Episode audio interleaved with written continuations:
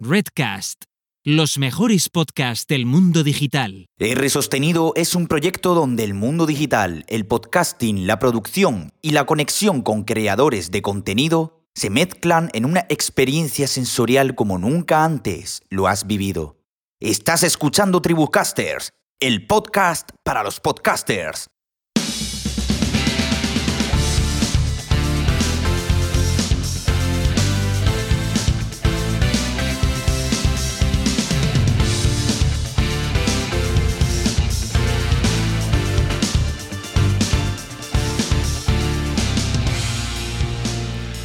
Hola, ¿qué tal? Esto es Tribucasters, el podcast para los podcasters. Yo soy Paul Rodríguez y tengo aquí conmigo a José Carlos Cortizo. Buenas, Corti, ¿qué tal? Buenas, Paul. Muy bien, aquí de nuevo en Twitch. Y encima esta vez hemos hecho la apertura bien en Twitch, no la hemos cagado todavía, Bien. así que estoy muy contento. Así es, así es. Estamos de enhorabuena que nos está saliendo de momento bien. Y además, hoy, aún con más razón, porque tenemos una pedazo tertulia sobre Clubhouse y en general sobre toda la innovación que estamos viviendo ahora mismo en el sector del audio. Sí, y nos traemos a, a dos cracks que tienen opiniones distintas y, y yo creo que interesantes sobre Clubhouse, como son Víctor Correal y Samuel Gil, a los que les damos la super bienvenida, chicos. Muchas gracias. Hola chicos, ¿qué tal? Hola, muy buenas. Muy buenas.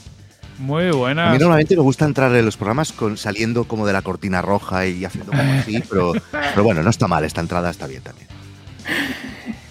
Bien, bien. Víctor es emprendedor, podcaster, youtuber y fundador de Guide Dog, el Netflix de los documentales. Su perfil en Twitter es arroba Víctor Correal y su página web es victorcorreal.com. Correcto, ¿no, Víctor? Todo bien. Bien. Y Samuel es partner en JM Ventures y edita la newsletter Suma Positiva, referencia semanal que hay que leer. Su Twitter es arroba Samuel Gil y su página web es sumapositiva.com. ¿Verdad, Samuel? ¿Todo correcto? Venga, perfecto. Muy pues bien. vamos a darle candelita, porque lo que queremos es gresquita. Clubhouse, que se está poniendo todo. Estáis todo el día en Clubhouse algunos. ¿Eh? A, mí, a, a mí, como no tengo iPhone, pues yo hoy voy a tener que hablar de, de oídas, cabrones. Pero, pero vamos a hablar de, de Clubhouse.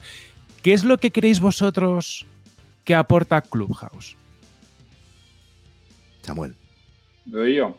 A ver, pues yo creo que la, la principal novedad que aporta Clubhouse ¿no? es que es un formato nativo al móvil y que hace facilísimo que cualquiera pueda crear contenido audio, muchísimo más sencillo que, los podcasts que hacéis vosotros, por ejemplo. Y luego tiene esa capa social ¿no? que es súper potente, ¿no? en la cual pues, la gente puede participar, eh, etcétera, etcétera. ¿no? Creo que eso es la principal innovación. Es como si de repente cualquiera pudiera tener una pequeñita emisora de radio. Exacto. Eh, ah, antes para salir a internet y hablar, pues te tenías que comprar un micro y eh, saber que era un feed y subir un, un podcast. Y ahora eh, todos estamos acostumbrados desde hace tres años aproximadamente a enviarnos audios. eh, o sea, a- desde hace tres años se ha popularizado la cosa de enviarnos audios y ves a la gente en el móvil mal, al revés, ¿no? Por la calle que está enviando un audio, ¿no? Y haciendo cosas muy extrañas, poniéndoselo como cerca de la oreja, pero encarado hacia adelante, etcétera. Y eso se ha transformado, ese, ese hábito que nosotros teníamos para comunicarnos con los más cercanos, ahora de repente resulta que puedes hablar de la misma manera, con el mismo método, mm, simplemente bajándote una, una, una app y puedes tener charlas eh, y, un montón de gente te puede escuchar en Internet, ¿no? Y eso supongo, y eso ligado a, a cómo ellos han lanzado y supongo que los primeros, eh, los primeros que han adoptado pues han sido gente muy influente, pues ha, ha creado un hype alucinante y ahora todo el mundo pues está con esto de, de Clubhouse, pero bueno, no me impresiona mucho porque esto ya ha pasado otras veces y, y- y- y no siempre ha acabado bien. ¿Estás Mm. queriendo decir algo, Víctor?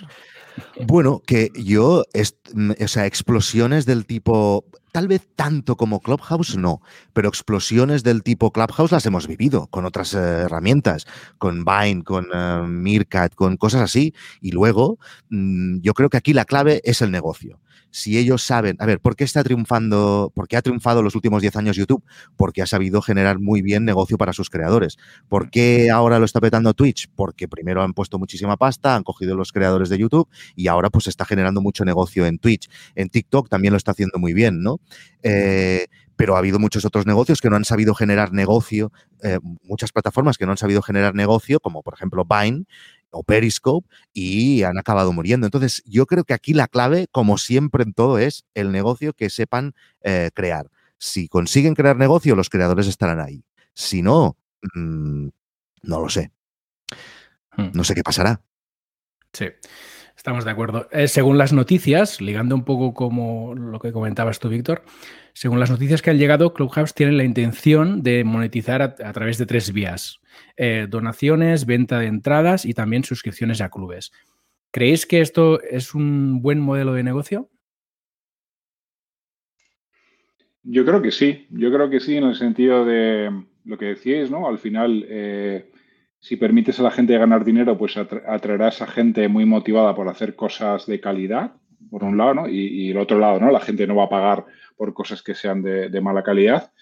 Y luego ya sabéis que en todas las redes sociales, ¿no? Que normalmente muchas de ellas se monetizan con Publi, pues eso tiene unos efectos eh, de segunda orden un poco raros, ¿no? De, pues eh, tienen todos los incentivos del mundo a que la gente esté enganchada todo, todo el día, a Instagram, a Twitter, etcétera, para, para freírles a Publi. Eh, siempre que tienes Publi se generan ahí a veces eh, incentivos un poco raros. Eh, yo lo veo como más limpio, ¿no? Eh, mete, mete, un poco más de fricción, por así decirlo, Mm. pero alinea, yo creo, mejor los, los intereses de todo el mundo. Sí, con esto de las entradas, de hecho, el sentido común pa- parece que te diga, ¿no? Que sí, que hacia allí tienen que ir, ¿no? O clubs privados dentro, ¿no? Y a mí, el que luego, si queréis, hablamos del tipo de contenido que se hace en Clubhouse, ¿no? Que te puede gustar más o menos, ¿no?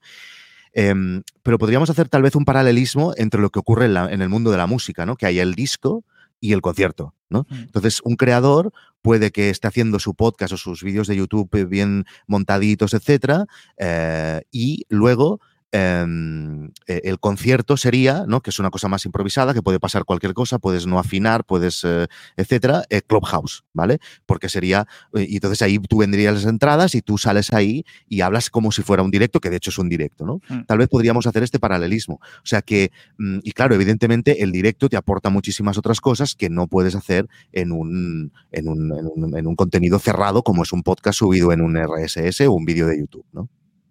Esto es interesante. Al final, eh, casi puedes enlazarlo a, que sea la, la capa de monetización. Por ejemplo, para un podcast como, como el nuestro, ahí el, el enganche puede estar en tengo el podcast en abierto y luego en Clubhouse eh, monetiza aquella parte de la audiencia que quiere participar conmigo, ¿no? Como dice Víctor, esa experiencia más concierto en directo, donde vas a tener un feeling muy distinto a, a lo que ha salido enlatado que, que tiene el contenido. Sí, y aquí si vamos al contenido, claro, em, yo, he, trabajado muchos años en la radio y he producido programas de radio y, y esto es una cosa que sabe todo productor de radio y es que si tú tienes poca pasta eh, y no tienes mucho dinero que invertir, lo más barato es la tertulia. ¿Vale? Eh, en la radio es así. Eh, si vemos muchas tertulias, no es porque mm, triunfen, que sí, porque se pelean y triunfan, sino porque es barato hacerlas. Entonces, em, Clubhouse es muy barato hacerlo. Barato en el sentido de que es fácil, ¿no? Que puedo salir, comienzo a hablar, tengo la- un montón de gente que sube al estrado y que puede llenar minutos, ¿no? Y entonces es mucho más sencillo que no hacer un podcast. Y entonces esto, bueno, yo como audiencia prefiero ser consumidor, no me gustan las tertulias en general y eh, eh, algunas sí, pero la gran mayoría no me gusta. Entonces yo como consumidor de contenidos prefiero cuando algo está cerradito, cuando ha sido algo reflexionado, cuando, cuando el creador ha puesto exactamente cada punto de su, de su creación en el sitio donde va, etcétera. Y lo disfruto más que no una cosa improvisada eh, como la que podría ser un- una, una charla en directo como Clubhouse, ¿no? Mira, nos preguntan por aquí, Víctor, además para, para ti, que, que les encanta verte ah, por aquí, eh, pero que no creen que del tipo, formato de tu podcast encaje con, con Clubhouse. Eh, ¿Crees que hay cabida para no es asunto vuestro en directo? Bueno, a ver, lo que nosotros estamos haciendo, a ver, eh, no es asunto vuestro el, el que va en abierto, es una cosa totalmente distinta a lo de Clubhouse, no es una cosa muy con muchas musiquitas, muy bien, muy bien montada, montada, con mucho trabajo de montaje, etcétera, ¿no? Entonces, lo que nosotros, lo que yo he probado de hacer en No es asunto vuestro es con la gente que está suscrita al podcast premium, lo que hacemos son eh, charlas con eh, los suscriptores, ¿no? Y entonces es una manera de dar voz, además de a la gente que yo invito a los masterminds de No es asunto vuestro en el privado, de dar voz a la gente que está suscrita al podcast y para, eh, para eso sí que ha sido muy interesante, ¿no? pero claro, es que es un formato totalmente distinto. Mm, voy a seguir explorando, voy a seguir explorando, ¿no? Y tengo muchas ganas de ver, eh, ya no por, por, enriquecerme ni mucho menos, sino porque me interesa el tema de cómo, eh, cómo monetizan estas plataformas, tengo muchas ganas de ver a ver qué hacen, ¿no? Porque, por ejemplo, tenemos la, la otra plataforma que está ahora mismo en el mismo momento que Clubhouse, que es Stereo, que a mí me parece súper interesante cómo lo están haciendo, ¿no? El otro día lo estábamos hablando con vosotros, Corti y Paul, pero creo que no era, no estábamos en el aire, era una conversación solo nosotros. A veces que ya fondo de tío. Vale, entonces eh, esta gente lo que está haciendo es eh, eh, tienen un funding que Paul lo buscó o Corti lo buscó de 25 millones de euros, son ingleses, y en vez de gastar ese marketing, pues haciendo Google AdWords y, Facebook Ads, etcétera, lo que están haciendo es pagar a los creadores, que para mí es la clave para que un proyecto de contenido como estos funcione. Tienen un ranking y si tú consigues ciertos, cierta audiencia, que además son niveles muy bajos, a ti te pagan. Y, yo ya llevo tres conversaciones con distinta gente en estéreo y, por una nos han dado 200 euros, por la otra 300 y por la otra 100 o algo así, ¿no? Eh, eh, reuniendo solo 150 personas, que no sé cuánta gente debe haber ahora escuchándonos, ¿no? Entonces, mm, claro, ¿qué está haciendo la gente de, por ejemplo, todos los, eh, creadores de Biz, que es esta, la, agencia, la agencia más importante de, al menos en España, de, influencers y tal, los están llevando para allá. Y ya está Willy Rex y tal, generando 15.000 euros cada semana. ¿no? En estéreo. Bueno, a ver qué hace Clubhouse y a ver qué pasa. Porque además es que esto es así. O sea, contra más dinero se gasten y contra más negocio eh, generen, más buenos serán los contenidos. Es que esto es así siempre. Mm. Porque vendrá gente más buena y, y se lo currarán más para tener más audiencia. Por lo tanto, será bueno para la audiencia. ¿Estás esperando una oferta, Víctor? ¿Has tirado ahí el guante a la gente de Clubhouse? O... ¿Cómo, cómo? Perdona, no te ¿Has tirado el guante a la gente de Clubhouse a ver si te hace una oferta o qué? Bueno, sí, mira. Yo no, aquí ofertas estoy abierto todo. Siempre. Lo que ha quedado claro es que podríamos estar ganando pasta en estéreo y estamos aquí en Twitch sin ver un duro, ¿eh? Chavales, que... pero, no podríamos hacerlo porque es entre dos solo. en estéreo solo es entre dos y entonces la gente lo que puede hacer es enviar audios, ¿no? Sí que es muy potente. ¿eh? El tema de, enviar audios es muy interesante cuando lo vives, que estuvimos testeando con Cordy, el tema de estéreo que te pueden mandar pequeños audios que tú puedes introducir dentro del contenido. La verdad es que es muy potente también. Faltaría una preescucha, yo creo, porque a veces te encuentras con bastantes trolls que tienen que eructar. La gente es así, y necesitan eructar y, entonces te lo envían. Pero entonces si hubiera una preescucha, ya entiendo que no es fácil porque tú estás en medio de una conversación, pero al menos que uno de los dos escuche el audio y entonces pueda decidir ponerlo o no y tal. Pero bueno, también salen cosas bien. ¿eh? En, la, última conversación que tuve con Guillem, eh, la verdad es que no hubo trolls. Habrá que conectarse para, que no pase eso. Oye, eh, y ahora de paso, Samuel, por tu lado, ¿cómo, ¿cómo has integrado tu Clubhouse en tu estrategia de contenido? No sé, en tu caso creo que más centrado en JM que en suma positiva, pero ¿cómo lo estás integrando con todo lo que sueles hacer?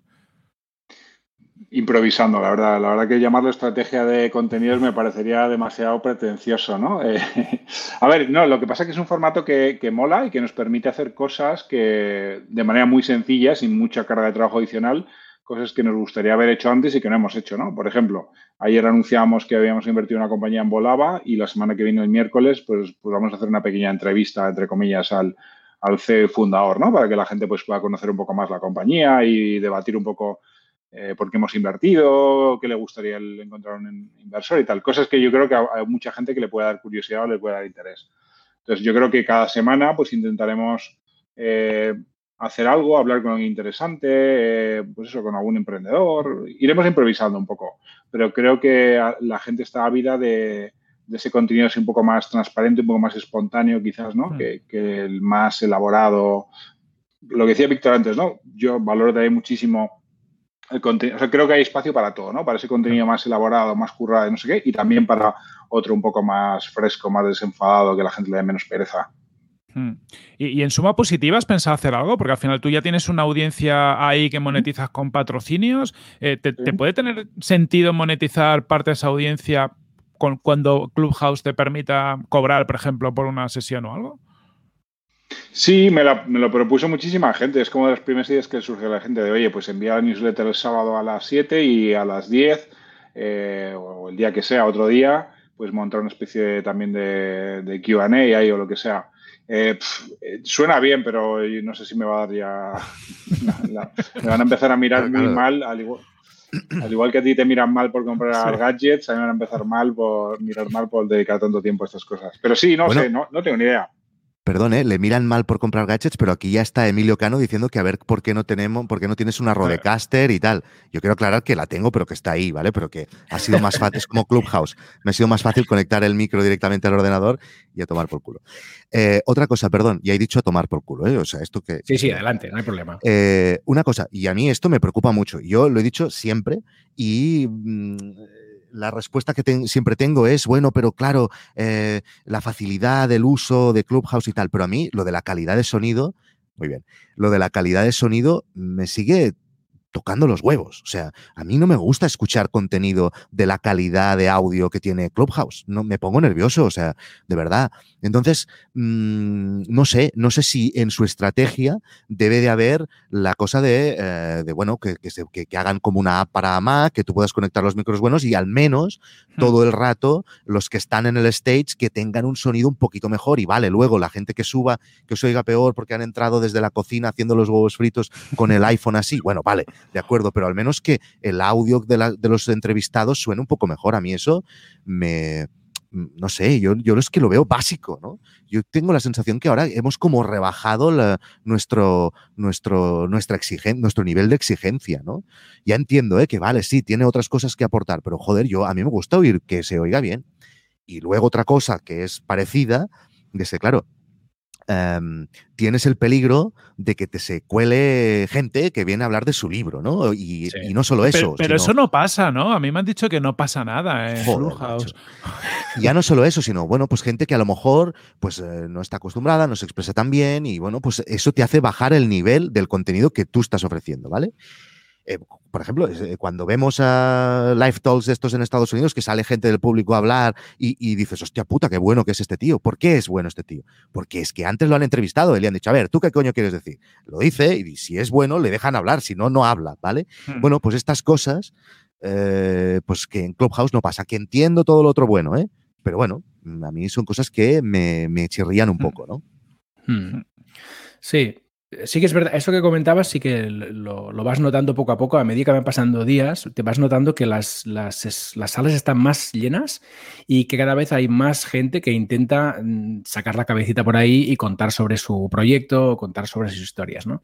Y también te vas dando cuenta que muchas veces la magia real de Clubhouse está pasando en salas más pequeñas, que es donde tienes la oportunidad realmente de interactuar con gente que está en Clubhouse que quizá no conozcas, pero tenga intereses parecidos a los tuyos, ¿no? Entonces, bueno, hay que buscar las salas más idóneas que tocan el tema que te interesa y que haya la opción de realmente conectar con alguien, ¿no? Porque en el momento que hay 400 personas, pues ya es difícil conectar y sacar realmente provecho de la mm. sala. Yo, creo que lo ha dicho Samuel antes, eh, y yo lo dejo, perdona Samuel, eh, es muy interesante, es el formato ese como más informal. Es decir, eh, Víctor, por lo que ha dicho, nos pasa a los que creamos podcast, que tenemos como una mentalidad de una creación más de disco, o sea, y nos fastidia todo eso, pero hay mucha gente que le ve la magia a poderle de repente preguntar cualquier cosa a Samuel, ¿no? De, oye, tío, Samuel, que es que estoy hablando con inversores y es que ni me escuchan. ¿Me puedes dar tres consejos y tener a lo mejor a Samuel un ratito? O incluso a ti, Víctor, y preguntarte, oye, ¿cómo hiciste tú un guide dog para no sé qué? Que es algo que en ninguna entrevista te van a preguntar porque es algo muy específico. No sé si iba por ahí lo que tú comentabas antes, Samu, Samuel. Sí, yo la, verdad que no, si os soy sincero, tampoco he consumido tanto en Clubhouse. Cada vez que lo he usado ha sido sobre todo para hablar y no me fijo tanto este tema de la calidad de audio. Me pregunto si alguien que se conecte con unos AirPods o algo así medio decente, si ya se le escucha relativamente bien o le mal, mal igual. que no. Mal, mal, ¿no? Mal, mal. Sí, sí, sí, Al final yo creo que es una apuesta por parte de, tanto estéreo como en Clubhouse, ves, ves, lo mismo, ¿no? Que al final es un sacrificio que hacen. Es decir, en pro de la espontaneidad, ¿no? Y de que la gente esté libremente, lo que decía Víctor, cocinando, paseando, caminando, lo que sea, pues es algo que es, entre comillas, se sacrifica. Sí, además. Es bastante curioso eso. Perdón, Víctor. No, no, di, di, Samus, No, antes había mencionado alguien, no me acuerdo, eh, pues los, los, proyectos estos que salieron de, de vídeo síncrono, de Periscope y, otros, ¿no? Y yo ahí sí que, fíjate, curiosidades de la vida, pero yo sí que vi claro al principio que eso no iba a triunfar, porque, joder, eh, ver vídeo de aficionado realmente de, no sé, casi cualquier cosa que veías en Periscope realmente era una experiencia bastante, bastante mala, ¿no? Con el, y con el tema del audio, sin embargo, ¿no? Parece que es relativamente más sencillo con, producir algo que sea medio interesante que con el tema del vídeo. Aunque soy muy consciente de lo que decís, ¿eh? que la gente dice que en YouTube eh, lo que no tolera la gente es que el, audio sea de mala calidad. la gente le da igual que la imagen sea un poquito mejor o calidad, pero me parece curioso eso, ¿no? De que el formato en vídeo es, es, intragable, ¿no? El, vídeo creado ahí de manera espontánea por la gente, mientras que en audio lo veo bastante más tolerable. Mm. Sí, sí. Bueno, y lo que decíamos del audio es que puede que también sea, esto a lo mejor Corti lo sabe más, por una cuestión tecnológica, en el sentido de que porque yo he, con, yo he conectado micro bueno al... A si, tú, si tú conectas un micro bueno al iPhone, se oye bien. ¿Vale? Si lo grabas, se oye bien. Pero si conectas un micro bueno a Clubhouse, no se oye bien. O sea, yo creo que ellos allí hacen una compresión de la hostia para que pueda entrar mucha gente y deben de tener ahí un pollo montado alucinante, ¿vale? Entonces también debe de ser eso, ¿no? Claro, y un tema de, que al final la latencia tiene que ser muy baja, es decir, sacrificas calidad para que todo el mundo esté escuchando las cosas a la vez y no se produzcan pequeños delays. Que esto, por ejemplo, cuando grabamos eh, podcast o demás, lo, notas, ¿no? El, que tú hablas y por el otro lado hay como un pequeño retardo que en una conversación con mucha gente es muy, muy incómodo. Eh, cuenta Elena por aquí, por, el, chat, que me parece es una opinión súper interesante, que, claro, desde una perspectiva de, audiencia, su, la, diferencia que ella ve reside más en la poder participar. Que, eh, en Clubhouse tú puedes llegar, levantar la mano y, participar y hablar, y a lo mejor un formato tipo Twitch, como mucho puedes comentar y que te lo lean, como estamos eh, haciendo ahora. Eh, bueno, y, sí que es verdad que en vídeo, por ejemplo, en aplicaciones como Riverside se permite que entren como mensajes entrantes, pero eso está como muy, muy en fase beta. ¿Cómo veis esta parte de, la, de la interacción del público? Sin duda es lo mejor. Yo lo veo lo mejor y lo más peligroso también, ¿no? De, mm, en el sentido de que ahí el valor de un buen moderador se va a ver mucho y es súper importante rápidamente, ¿no? Y también en, en, alguna experiencia que he tenido, ¿no? Tienes que, o sea, meter mucha interacción con la audiencia, muchas veces también pues no sabes lo que te vas a encontrar, ¿no? Y, muchas veces pues el interés del contenido que se está generando pues a lo mejor es súper interesante para la persona que está preguntando lo que sea, pero para el resto de gente que escucha es un coñazo horrible, ¿sabes? Entonces también de alguna manera pones en riesgo, e, es otro factor de riesgo adicional si queréis de, la calidad del contenido, ¿no? Porque al final no sabes qué te vas a encontrar ahí. Mm. Y luego esto es, o sea, siempre que yo, a mí me, yo me gusta la tecnología, me encanta la tecnología, es parte de mi trabajo y entonces adoro que salgan estas cosas y me encanta investigar y tal. Pero como creador de contenido, hostia, cada vez que sale una cosa de estas te ponen entre la espada y la pared, ¿no? Porque dices, bueno, venga, ahora tenemos que estar aquí. Y la sensación también es que yo creo que un, eh, porcentaje elevadísimo de la gente que estamos en Clubhouse estamos no por el hecho de que veamos claro que debemos estar ahí, sino por el miedo a no estar ahí. ¿No? Entonces es como, bueno, claro, es que todo Dios está aquí, pues vamos ahí, ¿no? Porque, ¿y si me pierdo algo, ¿no? Y si ahora puedo aquí crear mi audiencia soñada que no la he conseguido crear en otros sitios y me lo estoy perdiendo. Entonces el FOMO aquí es eh, elevadísimo. Entonces, claro, eso mm, no sé si es bueno para la plataforma también, ¿no? Hmm. A mí, a mí me tenéis un poco hasta la narices. Entre Paul, que me tiene una invitación reservada y me, me dice toda la semana, dice, oye, ¿te has comprado ya el iPad? Y Samuel antes igual. Dice, oye, ¿cómo no estás en Clubhouse? Y yo, pues es que ya no me dejan gastar cacharros en casa. Así es que yo ya me gasto el presupuesto de todo el año. Sí, sí. Yo creo que el FOMO este que comentas tú, Víctor, pasa como generador de contenido, es decir, la sensación esta que decías tú de tengo que estar a todas partes y de hecho como ha coincidido Stereo con Clubhouse, sí que yo he sentido estas semanas un poco de agobio de decir, ostras, tendrías que estar, tendrías que estar y al final dices, bueno, bueno, calma, una cosa detrás de la otra. Y luego también por parte del que es consumidor de contenido, ¿no? Porque sí que es verdad que esta sensación de que te vayan entrando notificaciones constantemente de fulanito está haciendo esto, fulanito está haciendo aquello, te da una sensación de como, hostia, no puedo trabajar, tengo que estar, me estoy perdiendo aquí cosas súper interesantes, ¿no? Y sí que yo creo que esto, al poco tiempo, como consumidor, lo que haremos todos es parar las notificaciones, porque es que es un, infierno. Ya está Vicente eh, defendiendo su paradita, ¿eh? ¿Lo veis o no? Mm. Hola, Pues Vicente. notan los, los Streamloots ahí defendiendo Twitch. Habla, ah, eh, Samuel, no sé qué, si quería decir algo, Samuel. No, no, iba a comentar de lo que al hilo de que decís ahora que yo creo eh, las notificaciones son una barbaridad, ¿no? Pero es, es, de alguna manera la única forma que tienen ahora muy para que puedas descubrir que están hablando alguien que tú sigues o lo que sea, ¿no? Y eso, eso no, va, no va a escalar. Entonces yo creo que el mega problema que va a tener eh, Clubhouse es ese justamente, ¿no? En cómo descubrir conversaciones interesantes, ¿no? Que además, Hmm. entonces, claro, entiendo que la forma, tú como creador, la manera de reducir la incertidumbre de la gente, pues es darle regularidad, ¿no? Decir, oye, voy a estar aquí todos los miércoles a las 6 y más o menos la temática es esta, para que la gente a priori pueda saber eh, si el contenido que vas a producir es interesante o no, ¿no? Porque si no, es imposible descubrir. O sea, tendrías que meterte en una sala, entras en un momento aleatorio de una conversación, ¿cómo narices sabes si eso es interesante o no, no? Eh, Samu, eh, referente a lo que te estoy diciendo, te estoy llamando Samu y no nos conocemos, Sí, sí, nos perfecto, hemos como hoy, pero Sí, vale. Em, referente a esto que dices, es que a mí la sensación que me da un poco Clubhouse, tanto como creador como audiencia, es que es un- una, una herramienta un poco agotadora, en el sentido de, o sea, es como, ha sido como, ha venido como un, chorro de, de- nunca nos había pasado con otra, yo creo que nunca había otra plataforma, había entrado tan a saco eh, y, es como agotador en el sentido de muchas notificaciones, entras y ya estás dentro de la sala y, a veces yo entro y ya me están diciendo, hombre, Víctor Correals, que suba al escenario. Cago en la puta, ¿sabes? O sea, es como, hostia, hostia, de verdad, tranquilidad, ¿no? Eh, las otras herramientas son como más relajadas. Yo, yo me pongo YouTube cuando a mí me da la gana y pongo el vídeo y ya está, ¿no? Y ya está, y no puede pasar nada, nadie me puede subir al escenario, ¿no? Esa sensación puede que acabe cansando tanto a la audiencia como a los creadores, ¿no? Es como demasiado inmersiva.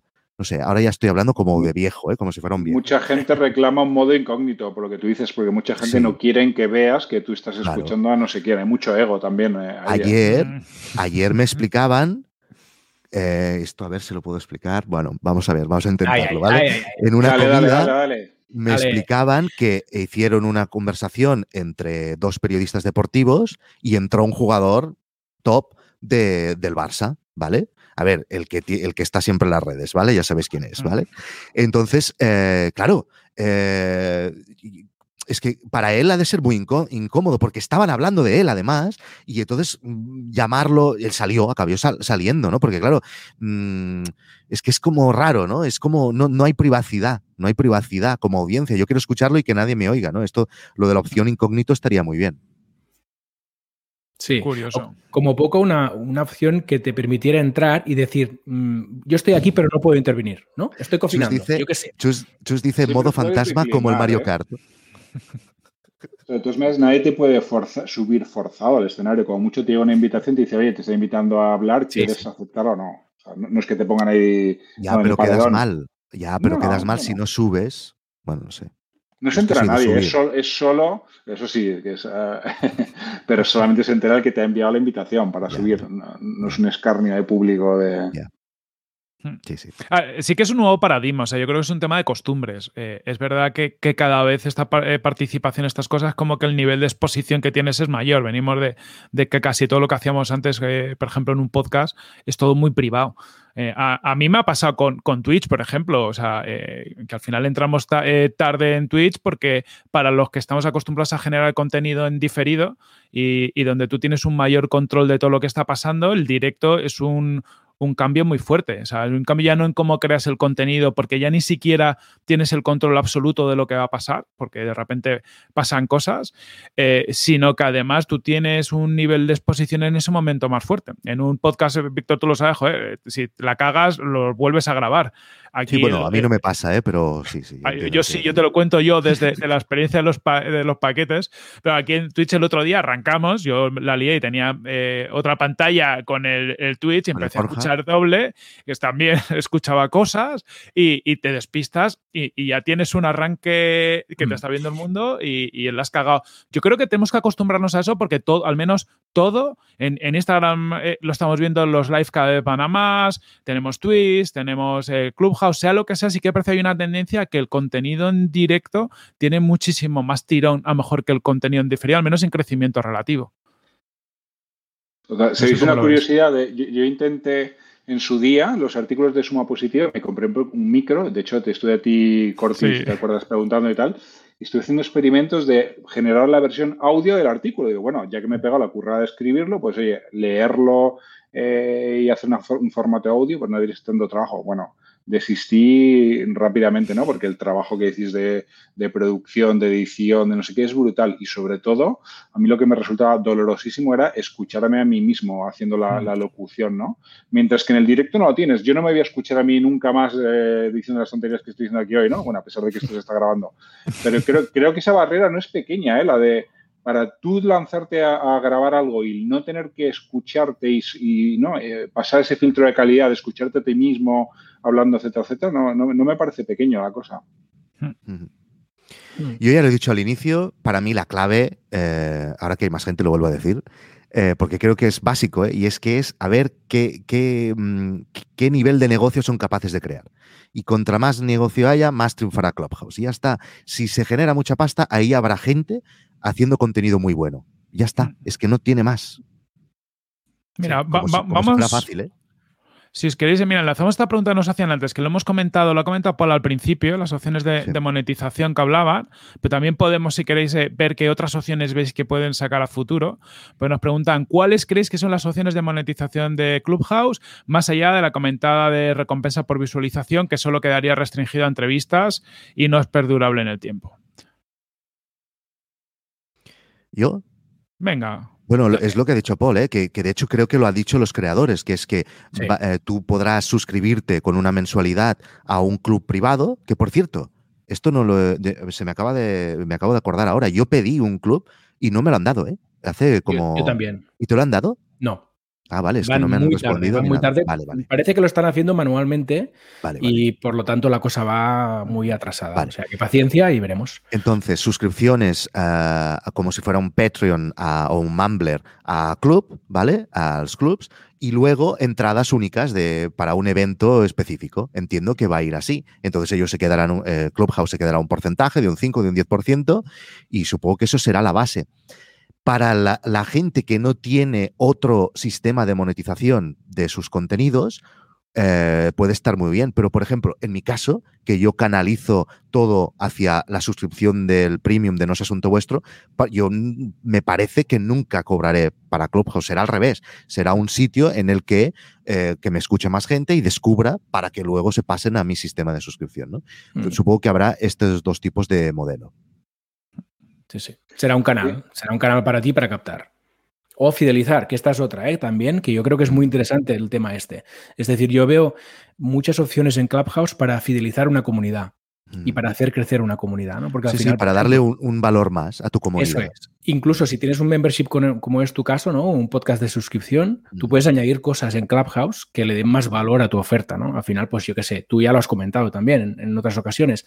Eh, después de publicar un episodio, pues quedar en Clubhouse con los oyentes para charlar, para hacer preguntas. Si hay un invitado, pues que le pueden hacer preguntas y demás. O sea, una extensión del contenido que ofreces de pago. Y otra cosa que creo que están haciendo bien, me parece, me ha parecido ver, esto Corti nos lo dirá mejor, y es que ya veo en Product Hunt diversas herramientas que se acoplan, acoplan a Clubhouse, o sea, deben de tener alguna API abierta o algo, mm. y esto está bien, esto es una cosa que ha hecho muy bien Twitch, que, que por ejemplo, Streamloops pues eh, han podido crear su herramienta alrededor de Twitch y que ha hecho fatal YouTube, ¿no? Porque no lo ha necesitado hasta ahora, ¿no? Entonces, a lo mejor Clubhouse también mm, yo puedo integrarlo en Slack, yo puedo integrarlo en mis, en, en mis sistema de suscripción, etcétera, ¿no? Eso, eso también les ayudaría, yo creo. Es justo lo que iba a decir, de que si haces algo de ese estilo, ¿no? De yo vendo mis membresías premium por aquí y luego eso lleva el beneficio añadido de que charlamos todos en Clubhouse, pero ahí tienes un problema de gestionar quién puede acceder a las salas de, ¿no? tiene que haber alguna integración entre los dos o hacerlo tú a, mano, lo cual pues rápidamente te puede ir de las manos. En cuyo caso, ¿no? Lo de las integraciones, pues no sé hasta qué punto van a estar ellos Probablemente sí, ¿no? Pero deseosos de hacer eso porque te estarías llevando la monetización fuera de Clubhouse cuando ellos supuestamente van a ganar dinero a través de comisionar por eso, ¿no? Bueno, pero yo las herramientas que he visto eran eh, del tipo eh, landings que te ayudan a poner todos tus links, ¿no? O sea, claro, eh, entiendo que son cosas que añaden valor a Clubhouse y no que Clubhouse te añada valor a lo que tú estás creando. Supongo que irán por ahí, que es lo mismo que, que pasa en Twitch. Sí. Pero en Twitch, por ejemplo, tienes eh, casos como Streamlabs, ¿no? Que la, son herramientas que ayudan a la monetización, mm. pero yo cuando hablaba con Vicen, ellos dicen, más que competir, al final cooperamos, ¿no? Porque la herramienta monetización de, Twitch es la, el apoyo a un creador, que es un pago directo, y, esto es una forma adicional. A lo mejor el, que utiliza Streamlabs le hace más gracia jugar las cartas y, ese juego y no apoyaría directamente al creador. O sea, seguramente se puede, puede haber algo complementario y es un tema de los modelos de, negocio. Eh, Daniel Peris dice que no hay API, ¿eh? que es scrapping. Vale. Que el rey del scrapping, claro. Claro. Yo lo he aprobado seguro. Es, Samuel, tú que pilotas mogollón de modelos de negocio y demás, ¿tú crees que tendría sentido para ellos? O sea, ¿tú ves que a futuro habrán otras líneas de, de ingresos? ¿O qué te tendría a ti sentido como, como inversor que hicieran a nivel de monetización? Yo creo que lo que están haciendo está muy bien tirado, ¿no? Porque, por ejemplo, si lo comparas con otras herramientas para creadores, tipo Substack, ahí sí que, por ejemplo, a mí me da, o sea, no le veo mucho sentido lo que están haciendo, ¿no? O creo que van a tener que cambiar. Porque si yo, por ejemplo, decidiera monetizar la, newsletter, me dolería bastante, la verdad, que cederles a ellos un, 10% de, de, los ingresos de las suscripciones, ¿no? Teniendo alternativas como hay, ¿no? Aquí un poco la diferencia es que, claro, en cada red social realmente tu audiencia es cautiva un poco de esa red social, no te la puedes llevar a otro lado, ¿no? a diferencia del email, por ejemplo, eh, que viaja más. En el caso de Clubhouse creo que lo tienen bastante bien atado en, ese sentido, ¿no? Y creo que es un...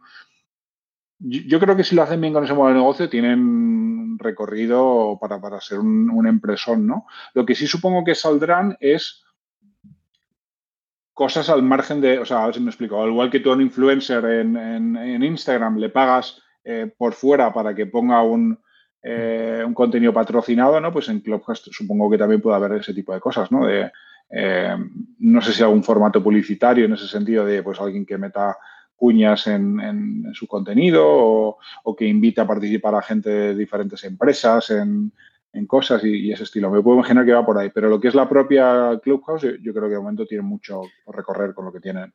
Dejadme abrir un melón nuevo que eh, se me acaba de ocurrir ahora, y es que no hemos hablado de, Spaces, que es Twitter está haciendo lo mismo. Entonces, ¿cómo creéis? Que por cierto, eh, Emilio Cano, que nos está escuchando, me ha parecido escuchar hoy en su, en su podcast que en el weekly, eh, que le han dado acceso a la beta, me ha parecido, ¿eh? porque no he escuchado aún el podcast, pero que le han dado acceso a la beta y que lo ha escuchado, o sea, que lo explica eh, en, su weekly este viernes. Yo no he probado y estuve buscando a ver si había acceso a la beta, pero me pareció que era como muy restringida.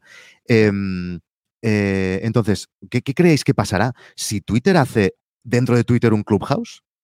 Yo, hostia, pienso, yo, yo sí por Clubhouse estaría un poco cagado, ¿eh? Yo, a ver, yo, yo, ahí lo que, lo que pienso es, efectivamente, o sea, las redes sociales, a medida que genera una red de contactos diferente, eso es muy potente, ¿no? Y al igual que tú en Facebook tienes un grupo de amigos y en LinkedIn unos contactos y en, y en Twitter otros, ¿no? Generas diferentes, lo que, lo que se llama grafos sociales diferentes y eso es al final lo que genera los efectos de red y lo que hace tan defendibles a, a, esas redes, ¿no? Efectivamente, aquí en el caso de Clubhouse y de Twitter, ¿no? En el cual tú sigues a gente por, por intereses, eh, yo diría, ¿no? Más bien así de, manera muy genérica, sí que puede haber ciertos... Y por compromiso, efectivamente. sí, que, sí que puede haber un solap importante, ¿no? ¿Qué te vas a encontrar ahí? Pues que no, te vas a encontrar una compañía que está totalmente enfocada en hacer solo una cosa, mientras Twitter, que su negocio core es otro, con otro modo de negocio, etcétera, etcétera, y que va a meter ahí con el martillo esto, y que seguramente lo hará funcionar, ¿eh? como, como Instagram con los stories, ¿no? que no en su formato nativo lo ha metido con mucho éxito, pero ahí tienes a Snap, una compañía de 100 billions, ¿no?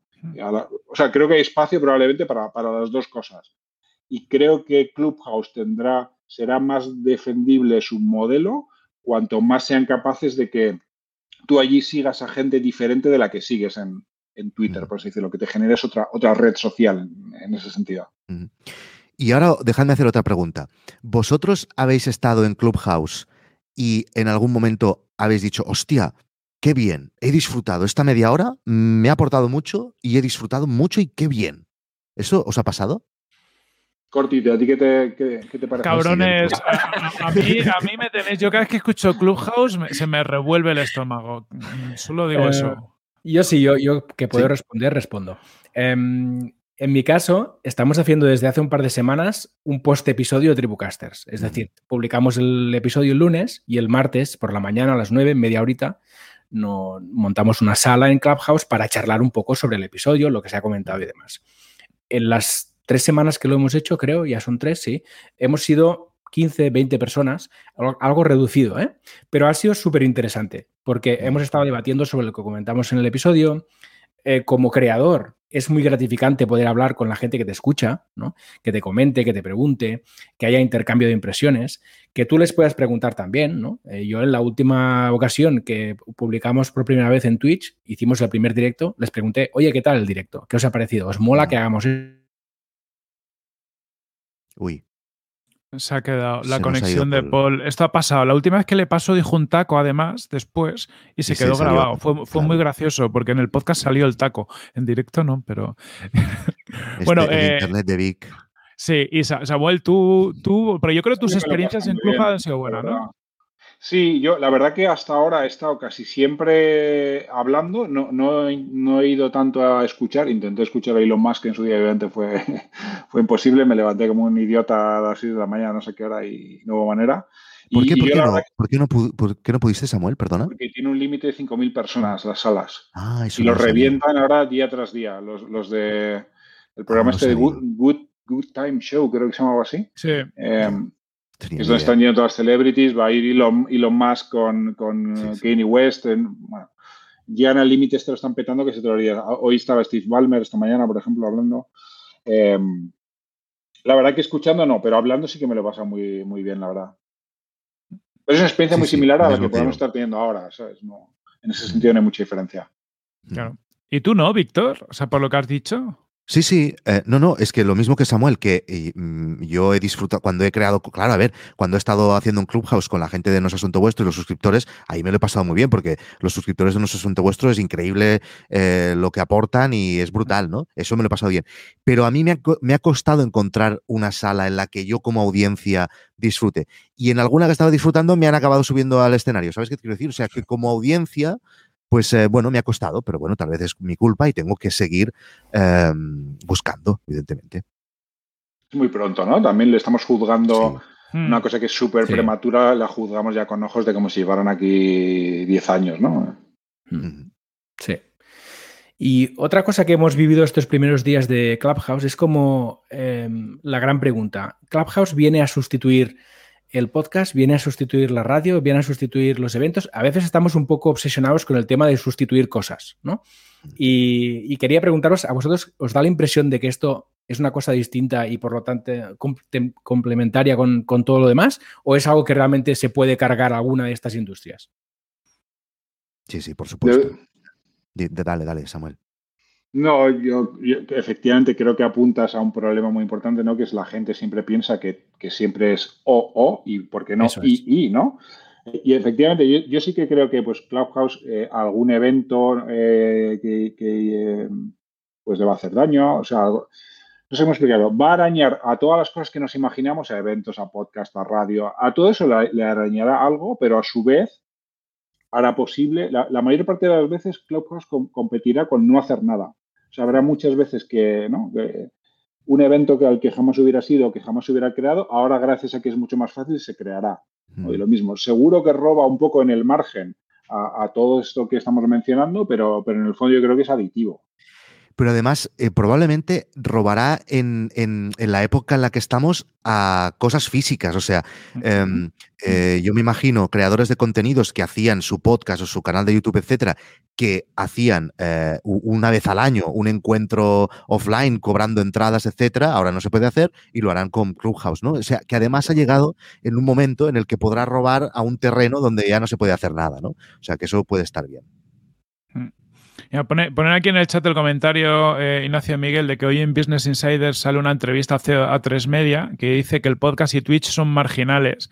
Así que imaginad lo que pensará de Clubhouse. Que por un lado sí, pero por otro lado, ¿qué pensamos nosotros de A3 Media? O sea, es que también tiene la guasa. Las cosas son marginales hasta que te sacan fuera de juego, ¿no? Están cagados. Cuando comienzan, cuando es como lo del Banco de España con el Bitcoin. Que, ¿Por qué lo critican? Porque están cagadísimos. Entonces, el señor de A3 Media tiene el culete así ahora mismo. Entonces, por eso dice eso, claro. Samuel. Guay. Samuel, No, no, totalmente de acuerdo. Yo Ah, creo vale, que vale. es súper disruptivo. Es, es otra vuelta de tuerca más de disrupción a, a todo el- a toda la prensa y a los medios de comunicación en general, ¿no? Al final, las barreras, ellos viven de- vivían en un mundo en el cual la escasez de, de acceder a la audiencia, ¿no? La, la tenían ellos, por así decirlo, y ahora esto se abre a todo el mundo y solamente el, el talento, por así decirlo, de los creadores, bueno, entre otros factores, es lo que va a marcar quién tiene éxito y quién no, ¿no? Entonces, es- yo creo que es profundamente disruptivo todo esto a largo plazo para, para muchas Y, cosas. y luego llevamos, eh, yo es que eh, ya en la carrera, yo estudié periodismo y en la carrera ya, ya se decía, bueno, el, el papel desaparecerá de los mm, diarios, no sé qué, en la televisión, todo esto. Y, y siempre ha sido el discurso, vale, sí, llevamos diciendo mucho tiempo que desaparecerá, pero acaba estando allí, ¿no? Bueno, bueno, lo que pasa es que está siendo muy lento. Pero Hmm. el otro día yo me sorprendí hablando con mi hija, ¿vale? Eh, yo soy periodista, mi padre eh, ha sido mm, 40 años periodista, director de, de de diarios de prensa escrita, ¿vale? Y eh, mi hija descubrí que no sabía que era un, que no ha visto nunca un, un newspaper, un, un diario de papel, nunca en la vida lo ha visto. Sabe lo que es porque lo ha visto en algunos dibujos y dice, ah, sí, sí, creo que en el iPad alguna vez al- alguien ha hecho una referencia a esto tan raro que me estás hablando, ¿no? Entonces, vale, yo llevo desde la carrera oyendo que el papel desaparecerá, etcétera. Siempre hemos dicho, no, no, pero tal. Pero es que, es que sí que está desapareciendo, pero muy a poco a poco. Igual con, con la televisión. O sea, lo- lo- nos vamos a, vamos a- El otro día vi la entrevista entera de Ibai a Piqué, que Brutal. por cierto ya he hablado antes de este jugador sin decir Sí. su nombre. Sí. Eh, eh, y, y me pareció que es que eh, él estaba, o sea, nunca había visto a ese jugador tan cómodo en una entrevista. Eso no ha pasado nunca en la televisión. Y lo que están haciendo estos creadores, te puede gustar más o menos lo que hacen, pero se van a ir profesionalizando y se van a ir acercando a cosas que nosotros estábamos acostumbrados a ver en otro tipo de medios. O sea, yo creo que sí que nos, mm, el señor a tres media se va a tener que buscar otra cosa, ¿vale? Pero lo que pasa es que estamos yendo muy a poco a poco. Pero eso está pasando realmente. Sí. Y te hacen una pregunta, troll, Víctor. ¿Te animas a contarla? ¿Cuántos bitcoins tienes? Que no, que eso no lo digo. Todo el mundo me lo pregunta. Que no. Yo solo digo que compré a 150 euros. Ostras. Mira, qué, qué cabrón, qué cabrón. Mira, y que- quería aprovechar, Samuel, te quería hacer una pregunta. Eh, Ya más allá de Clubhouse, mundo audio, ¿cuál es tu visión eh, de oportunidades en mundo au- audio desde el punto de vista de la inversión? Y si hay alguna startup en España que está haciendo algo particularmente reseñable para tu gusto. Sí, a ver, nosotros somos inversores en una startup de, contenido en audio que es Mjoy, ya sabéis que hace contenido sexual para mujeres. Eh, pues yo creo que, que un poco al, al hilo de éxitos como Calm, como Headspace, ¿no? que son los primeros que, que crearon contenido solamente en audio, pues en, su caso para temas de meditación, de wellness, tal, han surgido muchas otras. ¿no? Y yo creo que vivimos un poco, ¿no? o la tesis aquí es que vivimos un poco en la era del audio, ¿no? con, con muchísima gente teniendo AirPods, la gente que tiene el mal gusto de no tener iPhone, no, lo siento. Eh, bueno, la gente cada día está con unos auriculares puestos, ¿no? Con lo cual su predisposición a consumir audio eh, es mayor, ¿no? Y se consume en todos los momentos del día. Entonces eso da pie a que muchas compañías intenten utilizar esa plataforma y, y construir productos eh, sobre eso. Eh, más compañías en España, aparte de Enjoy, eh, no sabría decirte, estoy convencido que, que hay. Pero, pero vamos, yo, yo soy bastante. Estoy bastante, bastante emocionado ¿no? con, con, todo el tema audio, porque sí que efectivamente creo que es un, es un formato que, que, es bastante guay, que es muy persuasivo en el sentido de que tú estás escuchando un podcast y realmente tienes la sensación de estar sentado en la mesa con vosotros en, algún sitio. ¿no? Entonces, eh, tiene esa capacidad realmente muy eh, de llegar muy bien a, a, la gente y creo que es un formato súper poderoso. Mm -hmm. Y otra de las cosas muy interesantes desde mi punto de vista es que no solo este tipo de formatos o este tipo de nuevos medios están calando en el público en general, sino que además la gente está viendo que eh, también es buena idea pagar por ellos. ¿Vale? Mm. Y entonces eh, venimos de una época en la que estábamos acostumbrados al Canal Plus, a pagar Canal Plus, luego Netflix, ¿no? Y ahora la gente está viendo que incluso les aporta más satisfacción pagar a pequeños creadores como nosotros que no pagar a una gran empresa de los gatos, ¿sabes? Entonces eso a mí me parece súper interesante y estamos en un momento que es que lo estoy disfrutando como un camello. A nivel de contenidos, que a mí me gusta hacer contenidos y es lo que más disfruto, y a nivel de negocio y experimentar en el negocio, eh, eso está siendo espectacular. O sea, me lo estoy pasando pipa. Pero fíjate, el otro día hablaba yo precisamente de eso con, Jaime Rodríguez de Santiago de Kaizen, de cómo la tecnología pues tiende, por un lado, a hacer el unbundling ¿no? de cosas, ¿no? de lo que tú acabas de describir, ¿no? de en vez de pagar por el medio, pagas al creador directamente y por los que te gusta. Lo que pasa es que, claro, al final la gente no puede estar, a, todos nos, nos acaban gustando pues un número de creadores, ¿no? digamos 20 entonces, al final, mucha gente no puede permitirse pagar 10 euros al mes a 20 creadores, ¿no? Con lo cual, eso tiende a que de nuevo haya bundles, ¿no? A, que tú probablemente te juntes con Paul, porque veis que tenéis audiencias a lo mejor que puedes tener intereses cruzados y que no hay mucho solape ahora mismo, y dices, oye, pues por 10 euros al mes te suscribes a mi premium y al premium de Paul, que no sé si lo tiene. Entonces creo que va a haber mucho, y ya se están viendo cosas desde Estados Unidos de bundles de newsletters, etcétera. No sé si en el mundo podcast hay algo así o. Algunas cosas se han hecho, sí, pero eh, lo que puede pasar, que yo creo que ya está pasando, es una, una, solución es el bundle, pero la otra, que yo creo que es lo que pasa, es los saltitos. La gente hace saltitos. O sea, la gente, eh, yo porque yo estoy suscrito a todas las plataformas, porque es una cosa que tengo que estar suscrito a todas las plataformas, pero yo conozco y, y hablamos con muchos usuarios de Guide Dog que lo que hacen es un mes estoy en HBO y en Netflix, al siguiente mes me cambio a Starz, veo todas las series de tal y, me, en Amazon Prime y tal. Y yo creo que en nuestro mundo va a pasar lo mismo. Mm. De, de otra forma, yo creo que el tiempo que tenemos está muy, eh, muy, es muy correlativo al dinero que estamos dispuestos a gastar en entretenimiento. O sea, mm, tú antes decías 20 creadores. Yo, yo no puedo seguir a 20 creadores, ¿vale? Es que no puedo. Yo sigo a 10 creadores, o aquí, me, lo estoy inventando, ¿eh, Samuel? O sea, estoy diciendo una referencia así, ¿no? Entonces, yo creo que... Em, que, es que no es que oh, me gustaría estar inscrito a 20 y, o no lo puedo pagar, la gente no lo podrá pagar ya, pero es que tampoco lo podrá escuchar y entonces no podrán estar suscritos a 20, ¿no? Que harás tu selección y a lo mejor un año estarás pagando el de Corti y al año siguiente estarás pagando el mío o lo que sea, ¿no? Em, yo lo que mi experiencia en, el, en, eh, en, las plataformas de, que es al, fin y al cabo es lo mismo, ¿no? La gente tiene su horita por la noche para ver un contenido, ¿no? Y se apuntan en Guide Dog durante tres meses, se ven todos los documentales que les interesan y a lo mejor vuelven al cabo de seis meses. Y me lo dicen, me he desuscrito porque ahora voy a estar dos meses en no sé qué otra plataforma, pero volveré seguro porque sé que cuando vuelva tendrá más contenidos y tendrá sentido ese pago que lloré mensualmente a Guide Dog, ¿no? Pero fíjate qué interesante, el contenido que es solo live te desincentiva hacer ese comportamiento porque no puedes entrar y ver todo lo que se ha producido a pasado y hacer binge eh, watching o lo que sea, ¿no? Sí. Es curioso cómo te genera otros incentivos, te, te genera más FOMO. Claro, claro, FOMO y, te, atrapa, te, te, cautiva, el live te cautiva. Esto, sí, sí, pero, pero será, eh, gente tendrá problemas mentales, os lo digo de verdad, ¿eh? Porque es que, no, os lo digo de verdad, esto causará eh, problemas de, esto le pasa a mucha gente y esto lo he hablado muchas veces con gente que tiene eh, contenidos de formación, que, que hay gente que se agobia de no poder llegar a consumir todo lo que el creador cuelga de formación porque, claro, quiere aprender y, se, y bueno, y eso causa algún problemilla mental del sentido, hostia, se agobia, la gente se agobia. Sí, sí, y, ya no mental, económico. Es decir, si tú tienes un membership y la gente no es capaz de llegar a consumir todo lo que le das, mm. puede que se desuscriban porque son conscientes de que no llegan. Y al final dices, bueno, como no puedo consumirlo, pues me desuscribo tú y estoy más tranquilo, porque si no tengo esta ansiedad de, ostras, no, estoy pagando por algo y no tengo tiempo de consumirlo, así que me doy de baja. Entonces también ahí este componente económico, ojo también. Eso mola, ¿no? Del modo mecenazgo en el, en el cual no te generas esa...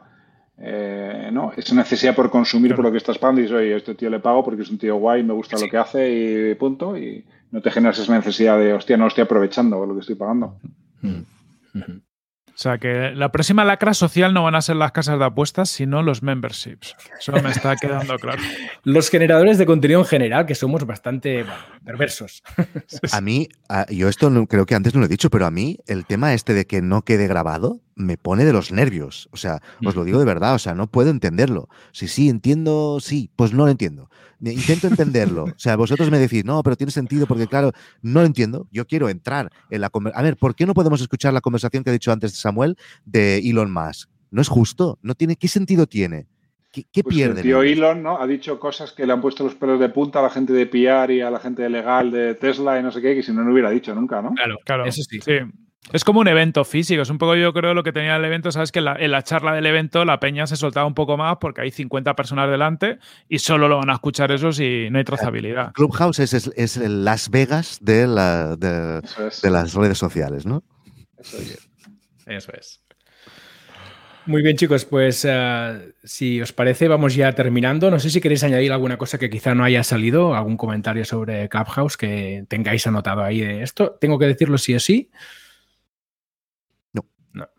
No, por mi parte tampoco. Genial.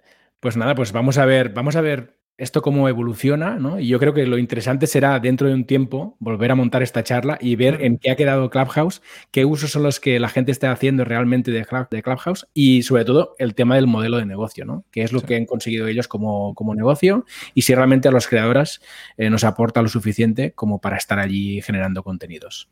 Y, si seguimos con Clubhouse o ya nos hemos ido a Twitter Spaces o al Facebook prom, prom, prom, que no creo, pero bueno, eh, ahí está. O a lo mejor LinkedIn saca un, Clubhouse mm. para, para closers de alto valor, que eso sería la releche. sí, sí, sí. ¿Y hoy esto por qué lo hemos hecho en Twitch y no en Clubhouse? Porque no tengo iPhone. por, por la culpa de Por mi puta culpa. vale, vale, vale, perfecto. Y porque no se puede grabar. Ah, esto está bien. sí se puede grabar, ¿eh? ¿eh? Esto lo han cambiado últimamente y creo que si... Eh, si lo avisas... eso es, si lo avisas a todo el mundo y creo que ahora está en manual como que tienes que pedir permiso a la propia plataforma, te dejan grabarlo. Mm. Ok. De hecho, los, capítulos que se están haciendo entre, entre Mark Andreessen y Ben Horowitz están grabados y luego pues en su web, en la web de, de Andreessen Horowitz, los puedes escuchar. También hay peña en Estados Unidos que yo los he visto que se eh, hacen el Clubhouse, pero luego tienen el set montado aquí que se graban en vídeo y tal. Sí, y luego... esto lo he hecho yo. Sí, sí. Esto lo he hecho yo. He grabado con la Rodecaster las dos o tres primeras conversaciones de Clubhouse, las grabé y las subí al grupo privado que tenemos nosotros en Telegram. Sí, sí. Ahí está. O sea que hay workarounds a saco, pero vamos, irán haciendo cosas. Bueno, pues muchas gracias, eh, Yo creo hemos dado un repaso muy guay. Lo que ha hecho Paul, dentro de unos meses hacemos otra tertulia y, vemos cómo evoluciona todo esto, a ver si sigue el humo o, ya hay carne o, qué es lo que pasa. Si queréis contarnos cada uno, eh, cada uno de vosotros por dónde os pueden seguir, Víctor, empieza tú. Eh, Twitter, Víctor Correal. Eh, fíjate que no he dicho Clubhouse, he dicho Twitter. ya tenemos claro cuando salga lo de Spaces esto masivo, a dónde vas a probar, ¿no? A ver, a ver. ¿Y Samuel? Igual en Twitter, arroba Samuel Hill, en eh, www.sumapositiva.com o como os decía, el miércoles que viene a las 6, por ejemplo, hablaré con, el fundador de Volava, que es nuestra última inversión en, Clubhouse, para, que veáis que predico con el ejemplo. Ole, ole. Lo predica con el ejemplo con todo, o sea, porque tiene el producto de la participada, porque luego hace usa el Clubhouse, eso así da gusto. Sí, sí. Muy bien, ha sido un placer, Samuel, que no nos conocíamos. Ha sido un placer. Igualmente, igualmente. Muy bien, chicos. Muchísimas gracias por este ratito. Hasta ahorita. A vosotros. Chao, chao. Chao. Muy bien. Pues hasta aquí esta tertulia tan entretenida sobre Clubhouse. Creo que han salido cosas súper interesantes, Corti. Pues la verdad que sí, ha sido un lujazo tener a estos dos cracks. Encima son dos visiones distintas, ¿no? Pero al final los dos son creadores de contenidos también, que es lo curioso. O sea, Samuel, eh, además de inversor, claro, es un creador de contenidos y yo creo que tiene la doble vertiente. Y mm. ya sabemos que Víctor es perfil de creador puro, más un, poquito más eh, punky. Y, y, ha, y ha molado, ha molado la conversación. Y a ver a dónde va esto. O sea, yo tengo el dinero ya medio ahí para futuro para comprarme el iPad, aunque, aunque salga la versión en Android, porque yo acabo, aquí hay un trabajo de fondo y pues ya lo aprovecho. O sea, yo el iPad ya me lo voy a acabar comprando. Ya te ah, ahora. Mm, claro, ojalá salga pronto en Android porque yo quiero probarlo. También agradezco, como decía antes Vicente por el, por el chat, el, el no entrar en hype, porque a mí no me da la vida con escucharme a mí mismo como para irme a escuchar a los demás. Sí, sí, eso es verdad. Esta sensación yo, yo la verdad es que confieso que, la he tenido. Es decir, las dos primeras semanas era, ostras, venga, en Clubhouse a escuchar gente, a intervenir, a participar. Y, sí que llega un momento que dices, oye, ostras, mm, ya me quito, me quito porque es que no puede ser. Entonces ya empiezas a elegir mucho mejor dónde quieres estar, ¿no? Y es un proceso como de natural, ¿no? Pasas como de los primeros días en plan enamorado a tope, ¿no? Y luego vas, bueno, a ver, un momento, vamos eh, relativizando la cuestión un poco más y vas escogiendo mejor dónde entras, dónde no estás, dónde ves, etcétera, etcétera. ¿no? Yo, yo me he estresado solo de veros entrar a Clubhouse. O sea, todo el mundo ahí. No, porque es que a las 7 tengo sesión de no sé qué y a las 2. Y digo, pero cabrones, si, o sea, si, si, es, que, es que yo me estreso de leer. O sea, chavales, que no pasa nada. Si antes no hablábamos tanto por teléfono, no tiene sentido que hablemos tanto ahora por, por Clubhouse. Eso es, eso es. Muy bien, pues si quieres, vamos despidiendo ya esto un poco, ¿no, Cortillo? ¿Qué, qué te parece? Sí, venga, eh, nada, recordaros, estamos muy cerquita de lanzar la beta de Mumbler, que es, le pase la mejor forma de que un podcaster monetice sus contenidos con un podcast privado. ¿Vale? Así que nada, si queréis estar al tanto, iros a nuestra página web tribucasters.com barra Mumbler, que esa es una mini landing que hemos hecho para ir recopilando emails de gente interesada para que cuando lancemos la versión beta, ¡pum! Os dejamos entrar antes que a nadie. FOMO del bueno. Eso es, venga, va, no, no, perdáis el tiempo, os apuntáis y os avisamos el primer día que esté disponible. Y luego además en tribucasters.com pues también nos podéis encontrar toda la información, los episodios, los enlaces interesantes que vamos comentando, que hemos comentado hoy y que vamos comentando en los demás episodios y también un apartado muy interesante en el que nos podéis enviar un audio para participar en los episodios, para salir al principio de los episodios hablando de vuestro podcast. Así que venga, animaros también a enviar audios. Eso es. Y ya por último, reseñitas de cinco estrellas en Apple Podcast. Porque en Clubhouse no puedes poner reseña. Pero aquí sí, Apple Podcast, reseña cinco estrellas. Nos ponéis algo bonito. Si nos queréis mandar un jamón, también se acepta. Y todos felices. Eso es. Y sobre todo likes, comentarios. Nos podéis recomendar a los amigos, familiares, el cuñado, los, los del pueblo, los que os encontréis en la calle, todo el mundo. Oye, que esto es de Tribucasters súper divertido, súper podcast. Escúchalo, que esto nos hace muchísima ilusión y nos ayudáis un montón. Eso es. Así que nada, la próxima semana más y mejor. Y ahora a irse a grabar podcast al Clubhouse, al Twitter Spaces o a rajar al patio de la corrala. Lo que sea. Eso es. Un abrazo fuerte a todos. Abrazo.